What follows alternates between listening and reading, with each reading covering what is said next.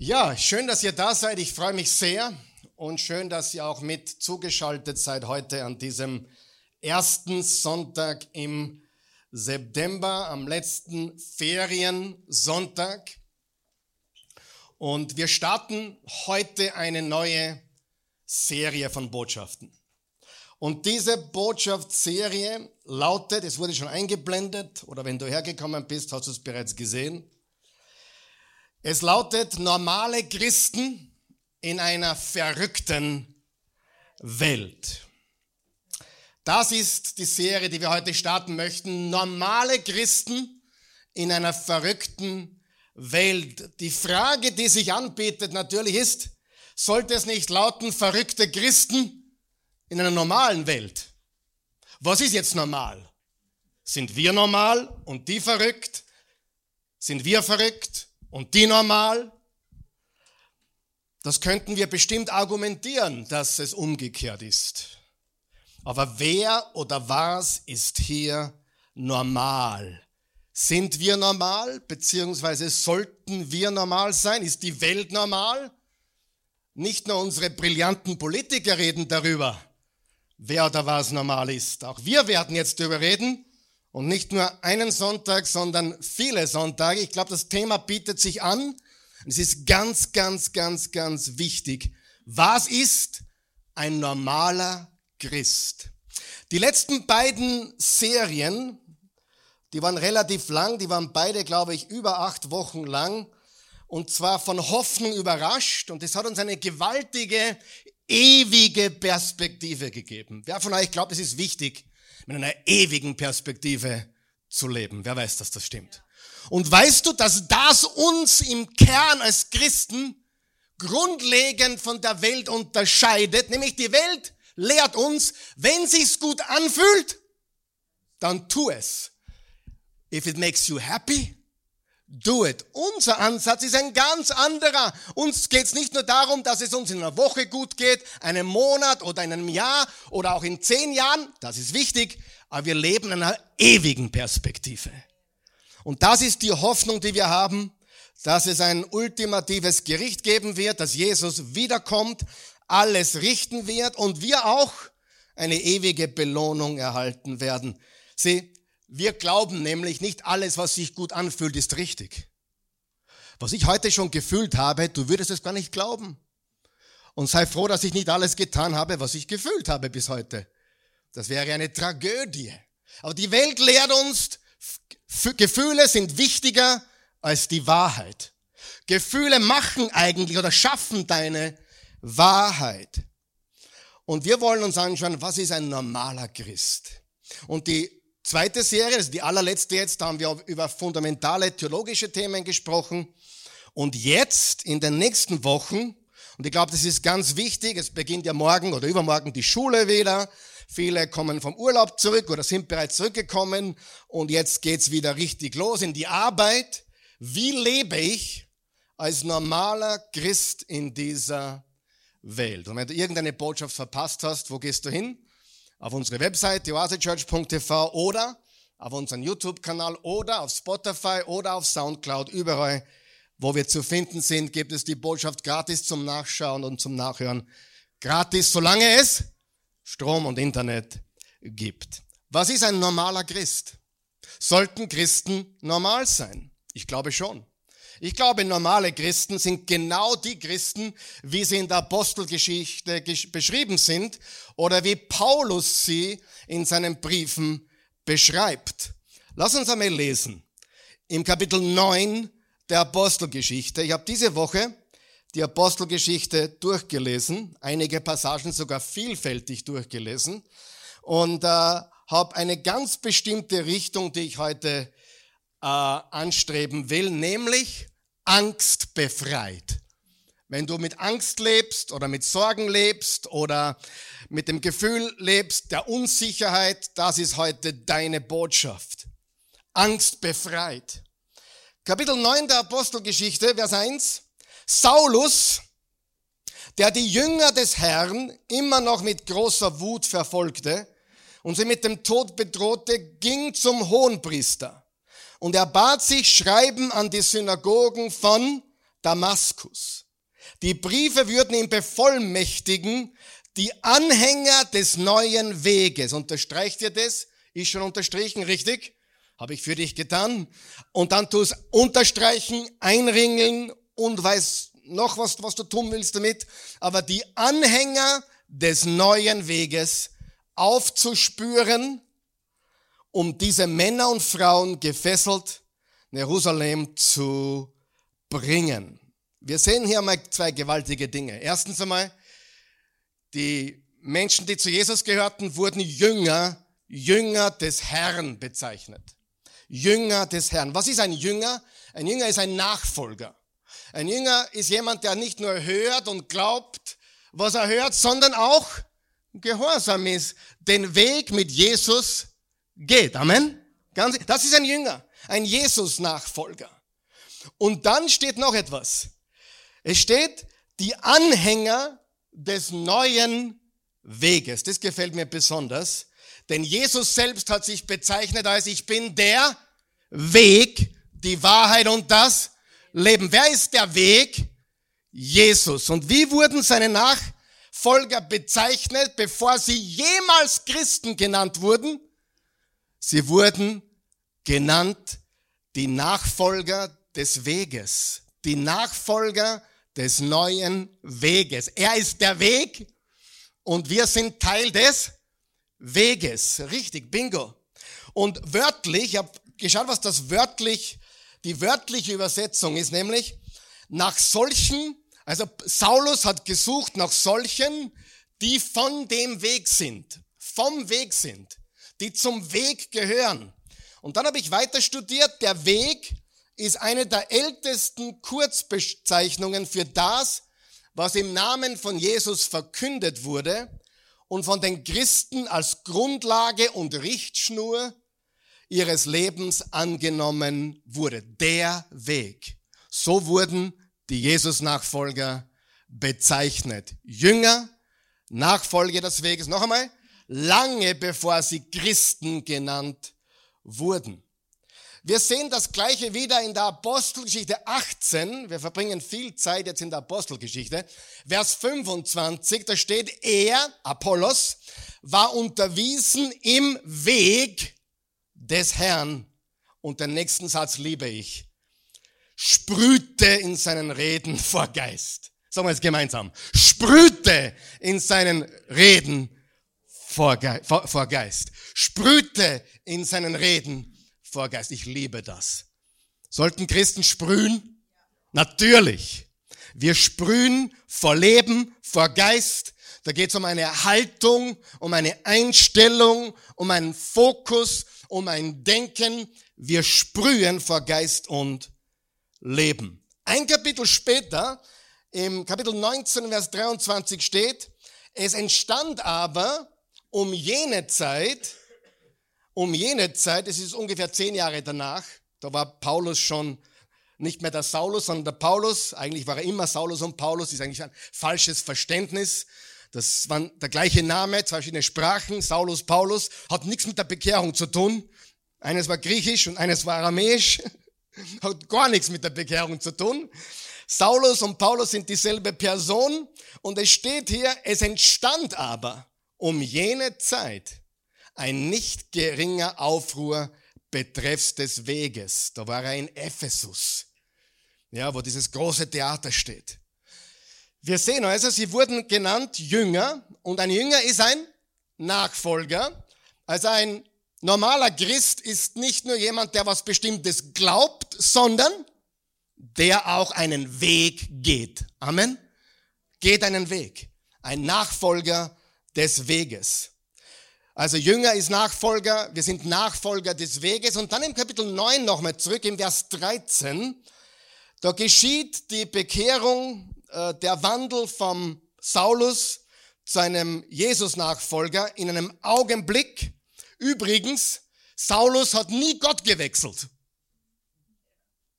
Er hat vorher an den Gott Israels geglaubt und hat nachher an den Gott Israels geglaubt. Er hat immer an Jahwe geglaubt, nur mit einem Unterschied.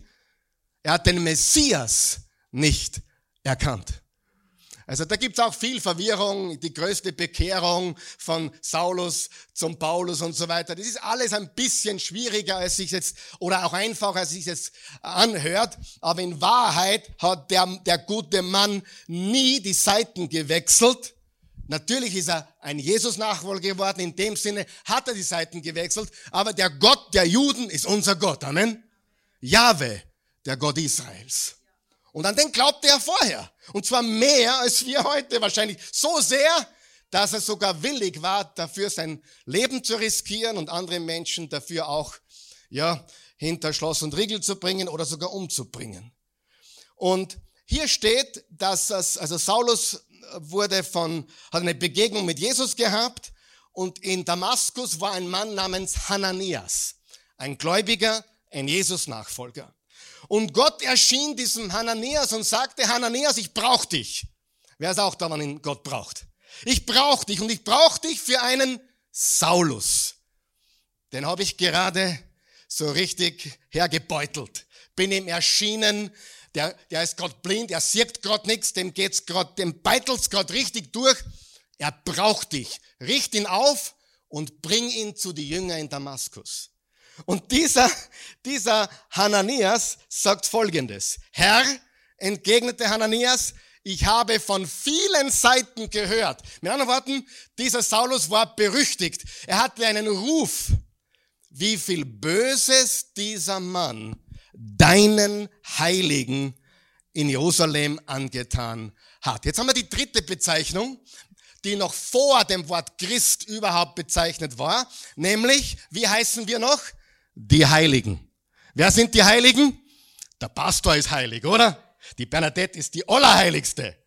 Nein. Wer sind die Heiligen? Alle. Sag einmal alle. Heilige sind alle, die an Jesus Christus glauben, nicht etwa nur einige besonders fromme, weil alle Christen, wie viele Christen? Alle Christen als Volk Gottes dazu berufen sind, heilig zu sein, so wie Gott heilig ist. Auch wenn du nicht hundertprozentig heilig lebst, du bist zur Heiligkeit berufen. Amen.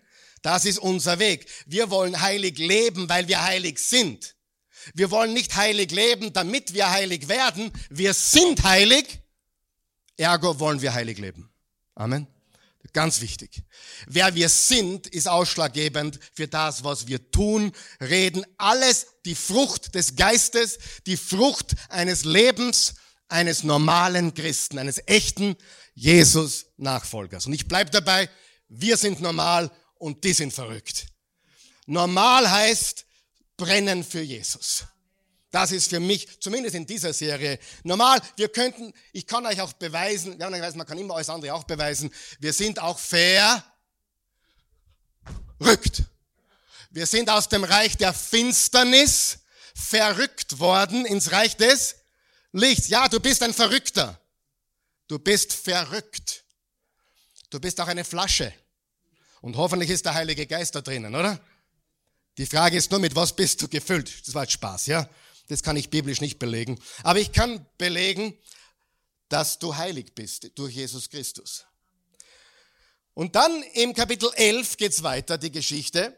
Vers 1. Die Apostel aber und die Brüder, oh, das nächste Wort, die Brüder. Übrigens, das inkludiert auch die Schwestern. Das ist alle, wir sind Brüder und Schwestern, wir sind Geschwister. Und oft in, in manchen Übersetzungen wird nur das Wort Brüder oder Bruder verwendet, meint aber alle beiden Geschlechter als die, die zu ihm gehören. Und die Brüder, die in Judäa waren, hörten das, dass auch die Nationen oder die Heiden, also die Nichtjuden, das Wort Gottes angenommen hatten. Was haben sie angenommen? Das Wort Gottes. Wer hat das Wort Gottes angenommen? Die Nichtjuden, die Nationen, die Heidenvölker. Und das war für die damaligen jüdischen Christen oder Anhänger von Jesus nicht denkbar. Sie waren noch sehr, sehr in ihrer Schachtel drinnen, dass das Evangelium nur für sie ist. Aber sie haben Jesus und seine Botschaft aufgenommen. Frage, was ist das für eine Botschaft, liebe Freunde? Es ist eine frohe Botschaft, richtig? Es ist das Evangelium, es ist die gute Nachricht. Die gute Nachricht, das Evangelium. Und dann im Vers 26 steht was Gewaltiges. In Antiochia wurden die Jünger zum ersten Mal Christen genannt. Bin jetzt bis jetzt neun oder zehn Mal in Antiochia gewesen. Je mehr ich darüber lerne und höre, dort bin, Videos mir reinziehe, umso mehr verstehe ich, das ist die Wiege des Christentums. Weißt du, dass unser christlicher Glaube vom Heidentum her, nicht von den Juden, das ging von Jerusalem aus, aber alles, was sich in der Welt durch Paulus zugetragen hat, hat ihren Ursprung in Antiochia. Dort sind sie ausgezogen zur ersten Missionsreise. Rüber nach Zypern, rauf nach Atalia, heute Antalya, hast sie schon gebadet dort, und durch die ganze moderne Türkei. Da entstand das Christentum. Ja? Und das ist so gewaltig, wenn man studiert, wer da aller herkommt. Saulus hat dort gelebt, Paulus, Petrus hat dort gelebt, Jakobus und, und viele von ihnen waren dort. Und durch jedes Jahrhundert siehst du große Kirchenväter und großartige Männer Gottes und Frauen, die, die Jesus dienten, die in dieser Stadt äh, ihren Ausgang hatten. Christen. Aber jetzt bitte pass gut auf. Sie wurden dort zum ersten Mal Christen genannt. Bevor sie Christen genannt wurden, wurden sie Jünger des Herrn, Jünger des Herrn, Nachfolger des Herrn genannt, Nachfolger des Weges und Heilige. Heilige sind Abgesonderte. Heilig bedeutet abgesondert. Ja, zur Seite gestellt. Weißt du, dass du abgesondert bist? Abgesondert von was? Von der Welt. Vom Denken der Welt. Aber hier ist was ganz Wichtiges. Sie haben sich nicht selbst Christen genannt. Die Menschen von Antiochia haben sie Christen genannt. Und hier ist der Grund. Die Gläubigen in Antiochia unterschieden sich stark von der Gesellschaft, in der sie lebten. Weil sie in einer Umgebung ohne Verbindung zum Judentum lebten. Sie waren nicht in Jerusalem, in Antiochia waren fast keine Juden, es waren Heiden und fielen also dort richtig auf. Die Jesus-Nachfolger fielen in dieser Gesellschaft richtig auf. Antiochia war eine römische Stadt, die drittgrößte im römischen Reich.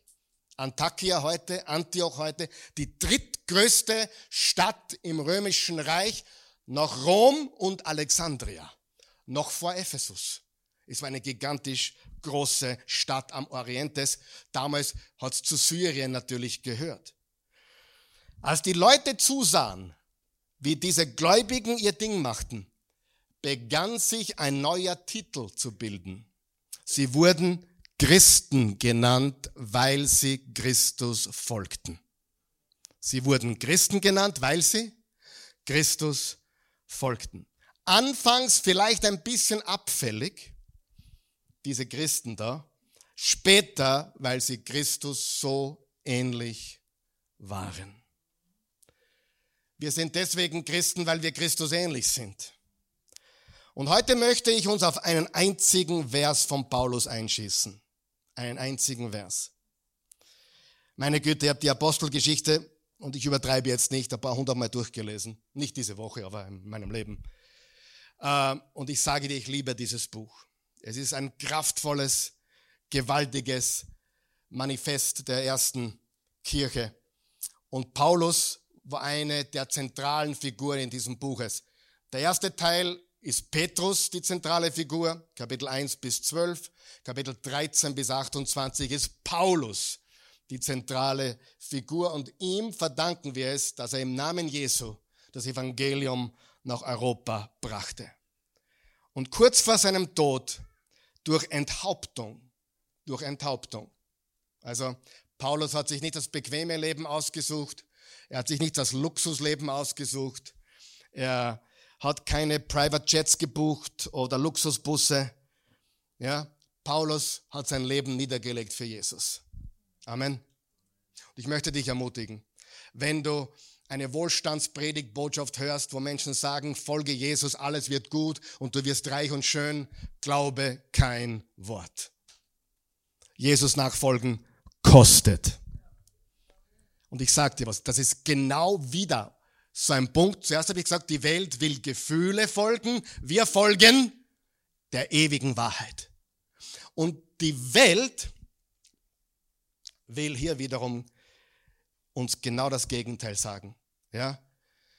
Wir sollen es bequem haben, wir wollen es bequem, wir wollen es ohne Preis.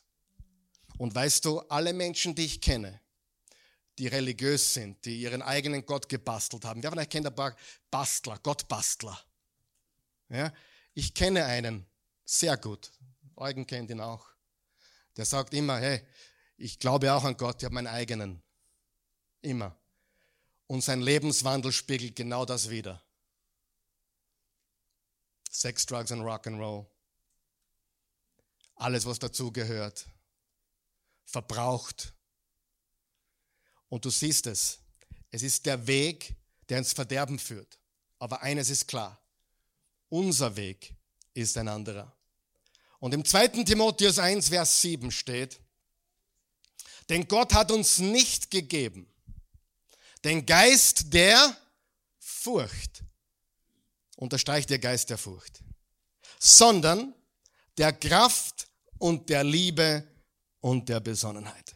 Lesen wir gemeinsam laut bitte.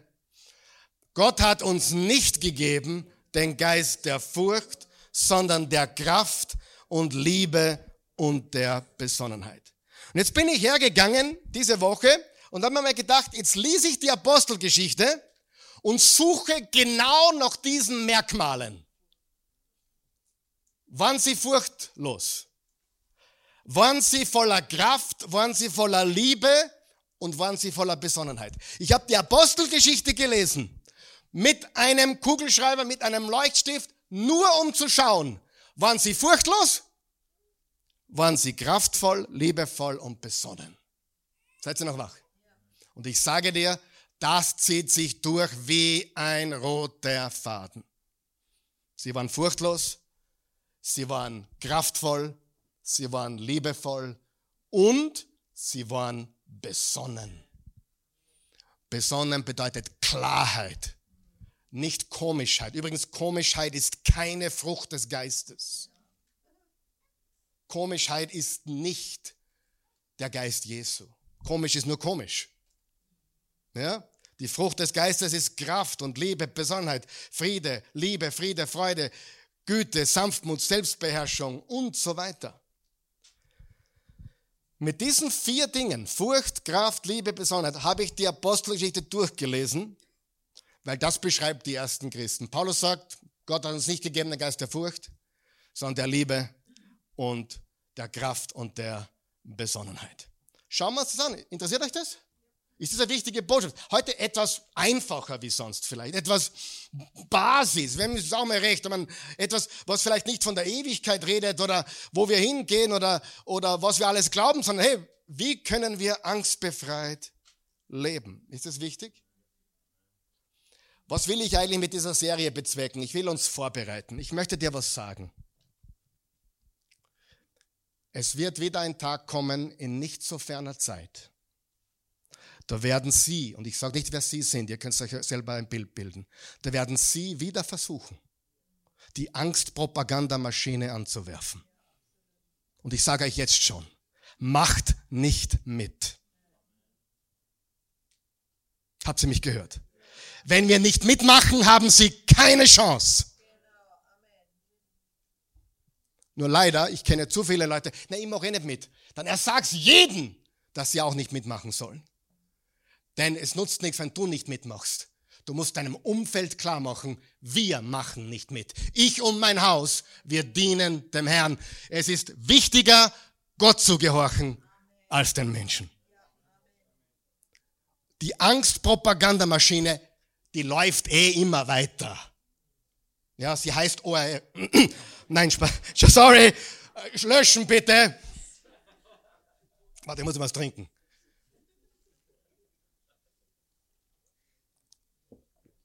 Und andere.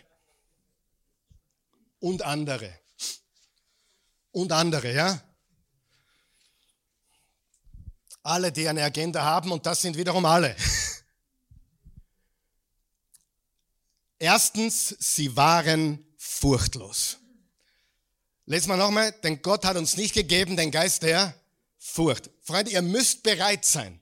Die Entscheidungen, die ihr dann trefft, ist eure Sache.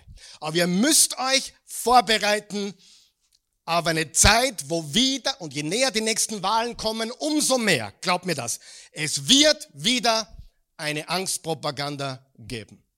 Und Angst ist nie, sag einmal nie, der Geist Gottes. Und ich kann euch jetzt schon versprechen, wir werden tun, was Gott uns sagt.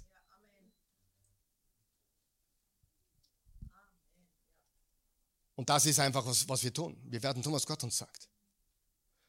Wir werden mal schauen, was das dann ist, ja? Aber wir werden tun, was Gott uns sagt. Wir werden uns nicht in Angst oder Feigheit oder Mutlosigkeit oder Verzagtheit beugen. Fürchte dich nicht, steht dreistellig mal in der Bibel. Manche sagen 365, das ist ein Schmäh. Sag einmal Schmäh. Was darum die das alle sagen, weil es gut klingt. Ich habe es auch mal gesagt, aber noch plappert. Herr, vergib mir. Ich habe ungefähr, fürchte dich nicht, 130 Mal gefunden in der Bibel. Ich meine, kannst du das nachzählen? Vielleicht ist es mehr, vielleicht habe ich mir ver verzählt. Aber was, es gibt so diese coolen Leute, die, zu denen ich auch einmal gehörte, 300, in der Bibel steht 365 Mal, für jeden Tag des Jahres steht, fürchte dich nicht. Kommt eh nahe ran. Jeden dritten Tag tut's auch, oder?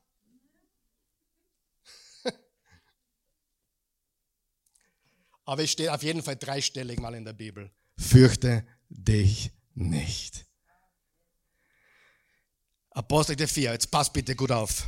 Da steht im Vers 13. Es beeindruckte die Mitglieder des Hohen Rates, wie furchtlos Petrus und Johannes sich verteidigten. Darf man sich verteidigen gegen den Staat? Bingo! Übrigens, eine der Predigten dieser Serie wird sein, muss ich dem Staat gehorchen. Okay? Wird eine Predigt sein. Einige schauen so finster, wie wenn ich, keine Ahnung. Oh, man muss sich unterordnen. Lies die Bibel genau und verstehe, was es sagt. Diese Jünger waren beeindruckend, weil sie furchtlos waren und sich verteidigten. Ihnen wurde verboten, über Jesus zu reden und dreimal darfst raten, was sie gemacht haben. Sie haben über ihn noch mehr geredet. Dem, Daniel haben es verboten zu beten. Was hat Daniel getan? Fenster aufgemacht, dreimal am Tag gebetet. Amen. Es ist wichtiger, Gott zu gehorchen als den Menschen. Ja, aber wir müssen dem Staat gehorchen. Freunde, Jesus gesagt, gib dem Kaiser, was des Kaisers ist. Und Gott was Gottes ist. Und das letzte Mal, wo ich geschaut habe in der Bibel, mein Körper gehört Gott. Dieser Body gehört nicht dem Staat. Er gehört dem Herrn Jesus Christus. Amen. Vergiss das nicht. Und da haben einige Christen wirklich einige Sachen verwirrt im Schädel. Dein Körper ist Gottes Eigentum. Wir sind Tempel Gottes, Tempel des Heiligen Geistes und dieser Körper gehört nicht diesem Staat. Halleluja. Seid ihr mit mir heute? Dann geb's mir, schick's mir ein bisschen Liebe, okay? Ich meine, brauche ich halt schon ein bisschen. Also,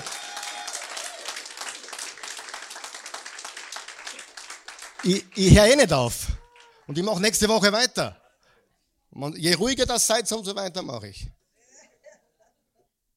Es beeindruckte, es beeindruckte die Mitglieder des Hohen Rates, wie furchtlos Petrus und Johannes sich verteidigten.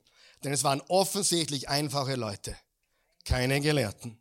Sie wussten auch, dass beide mit Jesus zusammen gewesen waren. Sie waren mit Jesus zusammen, daher, daher beeindruckten sie mit Furchtlosigkeit und verteidigten sich gegen Dinge, die nicht ins Programm Gottes passen. Frage, ist der Staat dafür da, dass es den Menschen besser geht? Ist der Staat ein Diener für die Menschen? Der Minister ist übrigens der Diener. Ist uns, ist uns die höhere Gewalt gegeben, um uns auf grüne Auen zu führen und zum frischen Wasser? Natürlich, das sollten sie tun. Und wir können nur beten und hoffen, dass es solche Menschen gibt oder dass solche Menschen in Power kommen. Aber ich sage dir, was jetzt gerade passiert in unserer Welt, hör mir gut zu. Bist du bereit? Jetzt kommt, jetzt kommt die nächste Granate. Auf die Gedanken, die heute propagiert werden, kann man ohne dämonischen Einfluss nicht kommen. Unmöglich. Man kann keine 775.000 Gender-Propaganda machen, ohne von Dämonen beeinflusst sein. Geht nicht. Weil von Anfang an steht, er schuf sie als Mann und Frau.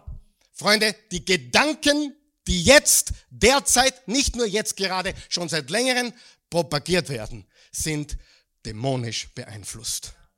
Und wenn du mich kennst, du weißt, wie oft rede ich über den Teufel? Ganz wenig, oder? Ich will ihm so wenig Credit geben wie möglich, weil was will er eigentlich, der Vollpfosten? Da hat es einen Prediger gegeben, der hat geschlafen, wahre Geschichte, und dann ist er, hat gebetet, ist eingeschlafen, und dann in der Nacht ist er aufgewacht, und dann hat er, wirklich, er hat gesagt, er hat es gesehen, ich glaube es ihm, hat er in der Ecke so eine dämonische Gestalt gesehen. Ist aufgewacht, hat in die Ecke geschaut und gesagt, ah, bist das eh nur du, und hat weiter geschlafen. Woher haben wir das, dass wir vom Teufel Angst haben? Oder von der Finsternis? Das letzte Mal, wo ich gelesen habe, normale Christen sind Licht der Welt. Und wenn das Licht kommt, flieht die Finsternis. Probier es einmal, geh, geh mal in den Keller mit der Taschenlampe und schau, ob es finster bleibt. Geht sie nie aus. Und je mehr Finsternis du einbringst, umso heller wird's. Oder? Liebe Freunde, Sie beeindruckten durch Furchtlosigkeit. Sie waren mit Jesus zusammen. Vers 31, und als sie so gebetet hatten, bebte die Erde an dem Ort, wo sie versammelt waren. Sie alle wurden mit dem Heiligen Geist erfüllt und verkündeten die Botschaft Gottes mutig und frei. Sagen wir es gemeinsam? Mutig und frei. Kapitel 5. Petrus aber und die Apostel antworteten, man muss Gott mehr gehorchen als den Menschen. Vers 41, die Apostel verließen den Hohen Rat und waren voller Freude, dass Gott sie gewürdigt hatte, für den Namen ihres Herrn so gedemütigt zu werden. Übrigens, sie wurden gedemütigt für, den, für ihren Glauben und das haben sie als Hochachtung gesehen. Sollten wir furchtlos sein? Absolut. Egal was kommt. Bleib furchtlos. Und wenn Gott uns sagt, dass wir keine Angst haben sollen, dann gibt es auch keinen Grund dafür, Angst zu haben. Richtig? Warum? Ich meine, Gott ist ja ein guter Vater, oder? Und wenn er uns sagt, habt keine Angst, dann habe hab ich jeden Grund, ihm zu glauben. Das ist wie wenn ich zum ins, ins Kinderzimmer gehe und es ist finster und es gibt Geräusche und ich sage zu meinem Burm, hab keine Angst. Dann glaubt er mir das. Warum? Weil ich bin da. Und er hat jeden Grund, mir zu glauben, weil egal was passiert, ich würde mein Leben geben für meinen Sohn. Und keiner hätte eine Chance gegen irgendeines meiner Kinder. Wir haben keinen Grund, uns zu fürchten. Warum? Er ist mit uns. Er ist größer. Er ist mit uns. Er ist größer. Und eines ist ganz wichtig. Glaub nicht alles, was du hörst. Noch besser, glaub nicht alles, was du denkst. Ich hab's gedacht. Na und? Du, was glaubst du, wie ich gestern gedacht? Und heute schon. Wenn, wenn alles, was ich denke, auch eine Tat wäre, wäre ich im Gefängnis. Du auch, oder? So, wenn Gott sagt, hab keine Angst, hab keine Angst. Und das ist wichtig. Wir leben furchtlos. Und wir glauben nicht alles, was wir an. Zweitens, sie waren kraftvoll. Voll mit Kraft. Er hat uns nicht gegeben den Geist der Furcht, sondern der Kraft. Sie waren voll mit Kraft. Und Jesu letzte Worte hat genau das versprochen im Kapitel 1 der Apostelgeschichte, Verse 6 bis 8. Die, welche damals beisammen waren, fragten ihn, Herr, wirst du noch in dieser Zeit deine Herrschaft wieder aufrichten für Israel? Er aber sagte zu ihnen, euch gebührt es nicht, Zeiten und Fristen zu erfahren, die der Vater in seiner Vollmacht festgesetzt hat. Schau, auch das erinnert mich an so viele von uns. Wir stellen alle so viele unrelevante Fragen. Jesus, wann wird das sein und wie ist das? Er sagt, hey, das ist nicht relevant. Euch gebührt es nicht, Zeiten oder Fristen zu erfahren. Wer sagt, ihr werdet aber Kraft empfangen, unterstreicht ihr Kraft, wenn der Heilige Geist über euch kommt und ihr werdet meine Zeugen sein in Jerusalem, in ganz Judäa, in Samaria und bis an die Enden der Erde. Was hat Jesus ihnen höchstpersönlich versprochen? Kraft und Power. Und das ist das, was wir haben und brauchen. Das heißt, normale Christen sind furchtlos, normale Christen sind kraftvoll, voller Power. Und bevor du sagst, hey Karl Michael, jetzt, jetzt kriege ich ein schlechtes Gewissen, weil ich habe manchmal Angst und manchmal fühle ich mich nicht kraftvoll. Hey, frag die Bernadette, was ich zu ihr gesagt habe heute vom Gottesdienst. Frag sie. Ich sage euch, was ich gesagt habe. Ich fühle mich heute nicht der Aufgabe gewachsen. Ich fühle mich kraftlos heute. Weißt du was? Na und? Was macht man, wenn man kraftlos ist? Was macht man, wenn man Angst vom Pferd hat? Man sitzt sie auf. Letzte Woche ich sage das nicht, um aufzuschneiden, bitte, aber da war, war Beintraining dran und Beintraining, wer von euch geht ins Fitnessstudio? Beintraining sucks. Ja? Beintraining ist das Schlimmste, was es gibt. Ich hasse es. Und ich habe mich schlecht gefühlt und ich habe wirklich, ich habe hab, ich hab mich gar nicht, überhaupt nicht nach Sport gefühlt. Was hat der Karl, Karl Michael gemacht? Was er leider nicht immer macht. Er hat sich ins Auto gesetzt, ins Fitnessstudio gefahren. Hat Kniebeugen und Beinpress gemacht, hat sie ein bisschen auf dem, auf dem Stepper und weißt du, was dann war? Ich war selten so glücklich nach einem Training wie nach diesem. Warum? Oder du liest ein Buch und du wirst nicht, du liest die Bibel oder du stehst auf in der Früh und willst liegen bleiben willst. Was ist das, was ist das Ergebnis? Freude. Du, die Gefühle folgen der Handlung. Versteht ihr mich? Und drum, wie du dich fühlst, ich fühle mich manchmal kraftlos, ich fühle mich manchmal auch, äh, ja, wenn ich in die Zukunft schaue, ein bisschen hoffnungslos, weil ich nicht weiß, ob genug von uns aufstehen werden, wenn es wieder, wieder Angstpropaganda gibt. Wir müssen aufstehen. Ja, und ich stehe auf, ich sage euch das jetzt schon. Ehrlich, ihr könnt euch auf mich verlassen. Ich bin bereit, alles zu verlieren für die Wahrheit. Alles. Außer meinen Glauben. Das verspreche ich euch. Ich werde nicht einknicken. Seid ihr noch wach? Ich werde nicht sagen, oh, reden wir jetzt über was, was alle gefällt. Werde ich nicht machen. Werde ich nie machen. Mein Glaube ist kostbarer als Gold. Und Edelsteine und alles. Und das stellen wir nicht aufs Spiel. Wir sind furchtlos. Wir sind kraftvoll. Und drittens, sie waren liebevoll. Und nicht liebevoll im Sinne von Meister liebevoll, sondern voll mit Liebe. Übrigens für die jungen Leute, die in der Schule nur diesen Quatsch hören, Liebe ist Liebe. Nein, Liebe ist nicht Liebe. Richtig? Was ist Liebe? Liebe ist das Beste zu tun, was zu tun ist für alle Beteiligten. Echte Liebe. Und sie sahen die Gnade, sie sahen die Barmherzigkeit, sie sahen die Güte, sie sahen die Liebe dieser Jünger. Im Epheser 5 steht, werdet also Nachahmer Gottes. Ihr seid doch seine geliebten Kinder. Und lasst euer Verhalten von Liebe bestimmt sein. Denn auch Christus, der Messias, hat seine Liebe bewiesen, als er sein Leben für uns hingab. Das war wie eine Opfergabe, deren Duft zu Gott aufsteigt und ihn sehr erfreut. Weißt du, ich habe letzte Woche über die Bibel geredet, kann sich jeder erinnern? Und einer der Gründe, warum ich das so letzte Woche gesagt habe, ist folgendes, weil viele, viele lieblose Leute schleudern mit Bibelversen durch die Gegend. Wer weiß, was ich meine? Vor allem Ehemänner und Väter, die, die schleudern, und in der Bibel steht, ordne dich unter.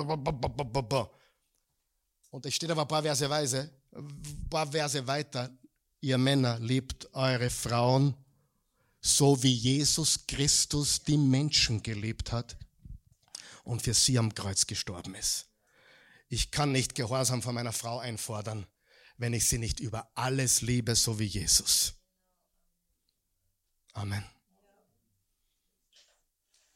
Und so viele nehmen die Bibel und nehmen einzelne Verse und schleudern sie durch die Gegend. Und mit der Bibel kannst du alles beweisen, wenn du dir ein bisschen auskennst. Richtig? Ist so. Sie waren voll mit Liebe. Äh, sie suchten Jesus. Sie suchten Jesus. Was war das Ergebnis? Kraft, Liebe und Besonnenheit. Und der vierte Punkt ist, sie waren besonnen. Besonnen, wenn man es eingibt und nach Synonymen sucht, kommt heraus bedacht, gefasst, gelassen, umsichtig, überlegt. Für mich ist besonnen klar im Kopf. Gott hat uns einen Kopf gegeben. Und ich sage das auch mit, mit, mit aller Liebe und Respekt. Sie suchten Jesus und hatten Kraft, Liebe und Klarheit. Was suchen Christen heute? In vielen Bereichen. Sie suchen eigene Vorteile. Was ist das Ergebnis? Sie werden komisch. Schau dich um. Hallo, sagen wir noch? Sie suchen eigene Vorteile. Sie suchen, what's in it for me? Und das Ergebnis? Sie suchen das, was ihnen gefällt und nicht das, was wahr ist. Ich kann die Wahrheit nicht ändern. Ich kann sie akzeptieren oder ablehnen. Ich kann sie akzeptieren und nicht danach leben. Das geht auch. Aber ich kann sie nicht ändern. Und heute suchen Menschen fast ihre eigenen Vorteile mehr wie Jesus. Und sie werden komisch. Das ist der Grund, warum wir komische Christen haben.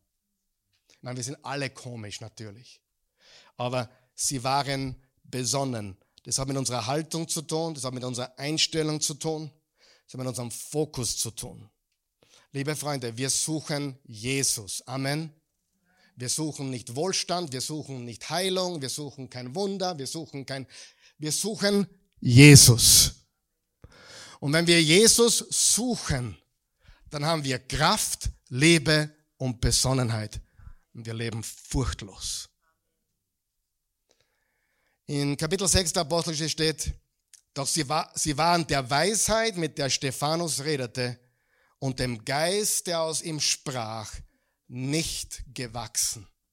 Wow! Sie waren seiner Weisheit und wie er redete, nicht gewachsen. Er hat sie zerlegt. Ich tue das gern manchmal auf YouTube anschauen, wo Atheisten gegen echte christliche Apologeten diskutieren und, und die ganz Guten, die zerlegen die Atheisten, dass gar nicht Ärger geht. Das ist richtig, da wird mein Glaube wieder aufgebaut. Wow, super, super, gib's ihm. Ja, und Natürlich gibt es ein paar schlechte auch, die ganz blöd aus der Wäsche schauen, aber richtig gute Apologeten, die mit der Auferstehung argumentieren und mit den his historischen Tatsachen argumentieren, zerlegen diese Atheisten immer wieder und immer wieder. Warum? Weil unser Glaube wahr ist und der Atheismus ist eine Lüge. Übrigens, Atheismus ist auch eine Religion, auch ein Glaube. Es gibt niemanden, der nichts glaubt. Jemand, der nichts glaubt, glaubt an nichts.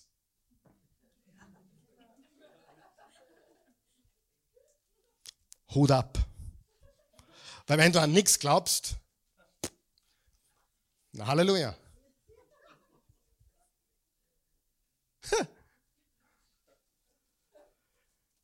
So, sollten wir besonnen sein? Okay, furchtlos, ja? Wie viele Furchtlose haben wir da? Alle mit uns? Alle sind wir. Egal wie du dich jetzt fühlst kraftvoll, voller Liebe, besonnen.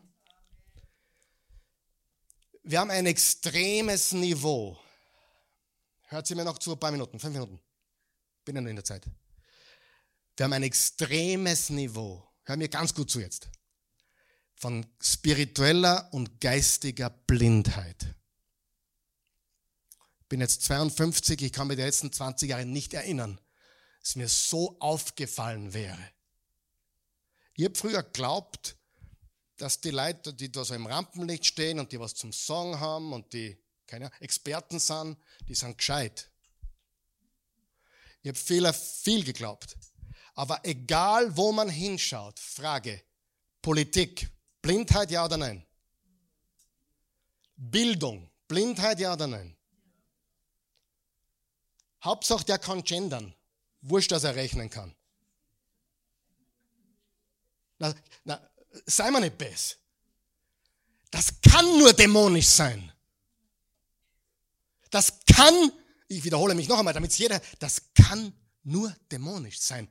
Wer kommt auf solche Gedanken?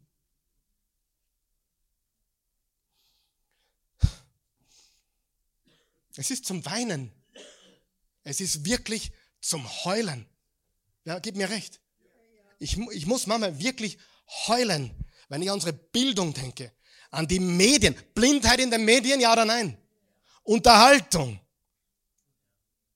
Das Einzige, was du glauben kannst in der Zeitung, ist der Sport.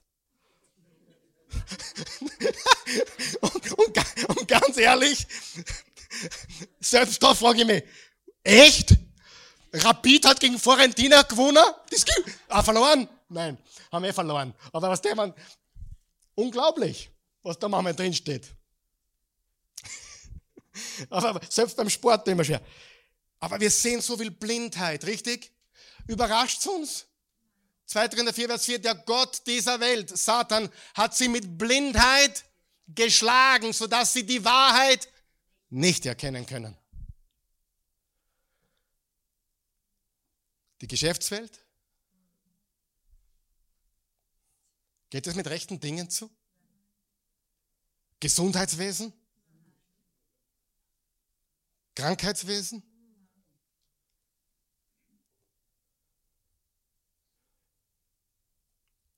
Darf ich ein Wort in den Mund nehmen? Darf ich das überhaupt?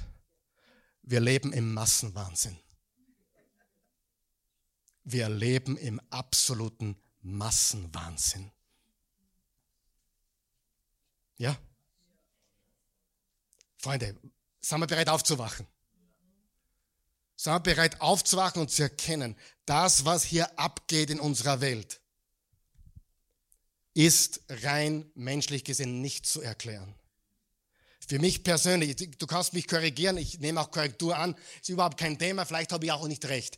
Aber für mich persönlich ist es undenkbar, dass die Dinge, die heute propagiert werden, ohne den Einfluss von Dämonen geschieht. Es ist einfach für mich nicht zu denken. Und warum sage ich das? Paulus hat nicht zufällig gesagt, Epheser 6, Vers 12 bis 13, denn wir kämpfen nicht gegen Fleisch und Blut, sondern gegen die Mächte, die Gewalten, die Fürsten dieser Finsternis, gegen die Geister der bösen Himmeln.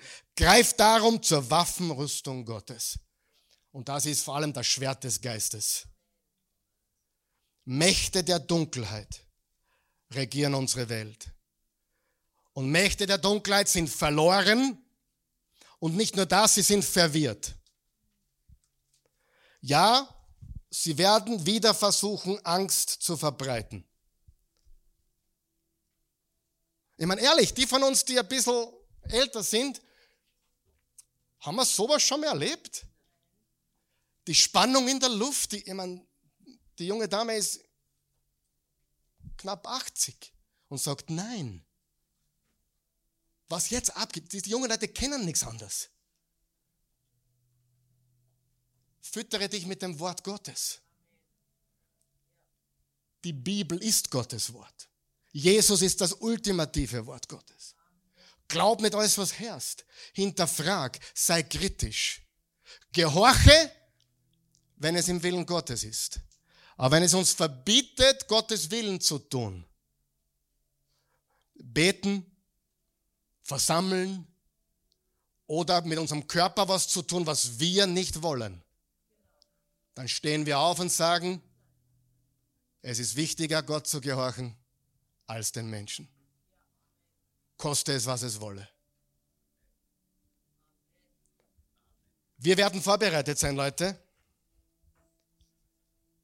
Wir werden vorbereitet sein. Im Römer 12 steht, richtet euch nicht nach den Maßstäben dieser Welt, sondern lasst die Art und Weise, wie ihr denkt, von Gott erneuern. Die Art und Weise, wie ihr denkt, von Gott erneuern. Und euch dadurch umgestalten, sodass ihr prüfen könnt, ob etwas Gottes Wille ist. Ob es gut ist, ob es Gott gefallen würde, ob es zum Ziel führt. Wenn es Gottes Wille ist und wenn es gut für die Menschen ist und wenn es in Liebe ist, tun wir alles, was sie uns sagen. Amen.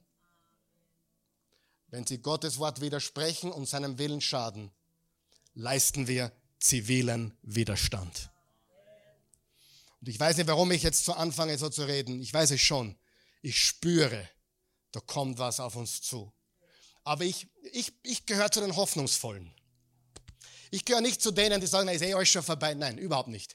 Ich gehöre zu denen, die sagen, wenn genug aufstehen, haben sie keine Chance.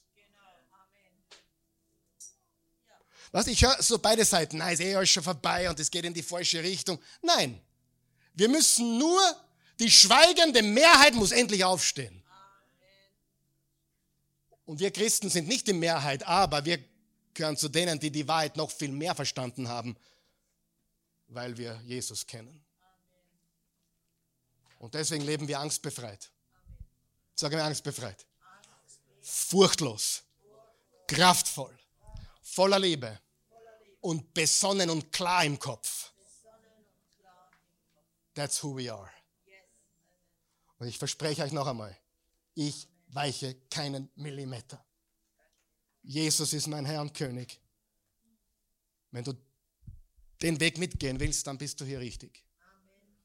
Wenn du nicht weißt oder wenn du sagst, na, man muss nachgeben, ich weiß nicht. Bist du auch willkommen, natürlich. Wir lieben alle hier, oder? Ja. Aber du sollst wissen, wir, wir, wir werden uns einsetzen für die Wahrheit in Jesus Christus. Epheser 4, Vers 23. Werdet im Geist und Denken erneuert. Stehen wir auf. Lieber Jesus, gütiger, gnädiger, treuer, barmherziger Jesus. Wir danken dir für diesen Tag. Dies ist der Tag, den du gemacht hast. Wir wollen uns freuen und fröhlich sein.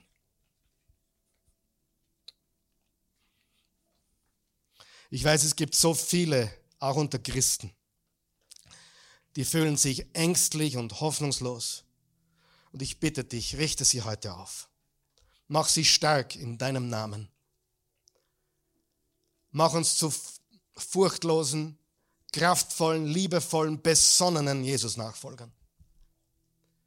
Wir wollen nicht rebellieren, nur um zu rebellieren. Wir wollen einfach das tun, was du sagst. Dein Wille geschehe, wie im Himmel, so auf Erden. Herr Jesus, ich danke dir. Ich preise dich. Ich erhebe dich. Du bist ein guter, gnädiger Gott.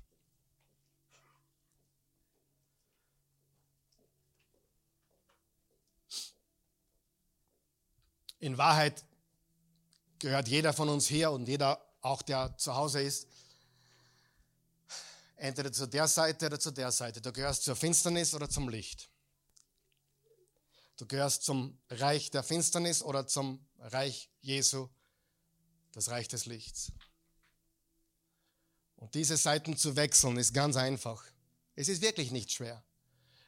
Es ist eine Umkehr, es ist eine, eine Umdrehung 180 Grad. Sagen Jesus, ich wende mich ab von einem alten Leben, ich wende mich ab von meiner Sünde, ich vertraue dir vollkommen.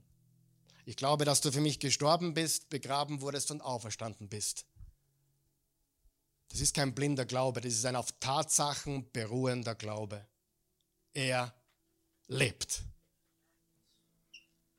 Und wenn du die Seiten gewechselt hast, spricht Gott ein Urteil über dich, nämlich schuldig, aber freigesprochen.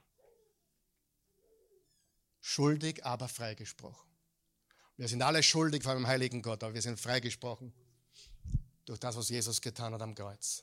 Wenn du das möchtest, bitte bete mit mir.